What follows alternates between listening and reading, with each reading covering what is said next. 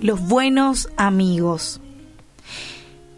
Y me encanta pensar en un buen amigo o en buenos amigos al leer este pasaje y yo creo que vos también lo vas a hacer. Marcos 2, 4 al 5 relata la historia de un grupo de amigos.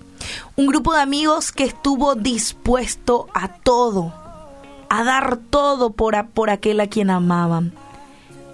Y dice el relato, como no podían llevarlo hasta Jesús, debido a la multitud, abrieron un agujero en el techo, encima de donde estaba Jesús. Luego bajaron al hombre en la camilla justo delante de Jesús. Al ver la fe de ellos, Jesús le dijo al paralítico, Hijo mío, tus pecados te son perdonados. Y como te dije, este pasaje nos brinda un gran ejemplo de lo que es la verdadera amistad. Este amigo que estaba enfermo, paralítico, postrado, sin esperanza, sí contaba con algo bueno, que eran sus buenos amigos. Ellos sabían que Jesús estaba en el pueblo y pensaron, esta es la gran oportunidad para que nuestro amigo se encuentre con Jesús y que pueda ser sanado, que pueda caminar.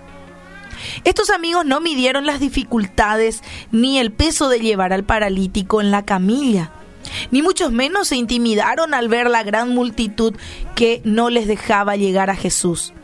Y qué lindo es tener este tipo de amistades, audaces, valientes, comprometidos, capaces de hacer un agujero en el techo, en el techo de una casa de alguien extraño.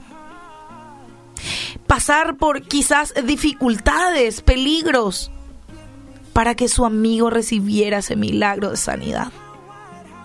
Y hay varias formas de ayudar a un amigo, pero yo te puedo asegurar que la más importante es acercarlos a Jesús.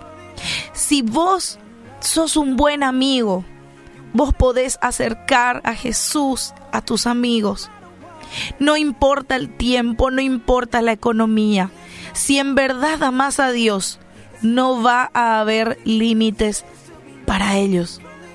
Así que, si vos amas a Dios, definitivamente amas a tus amigos.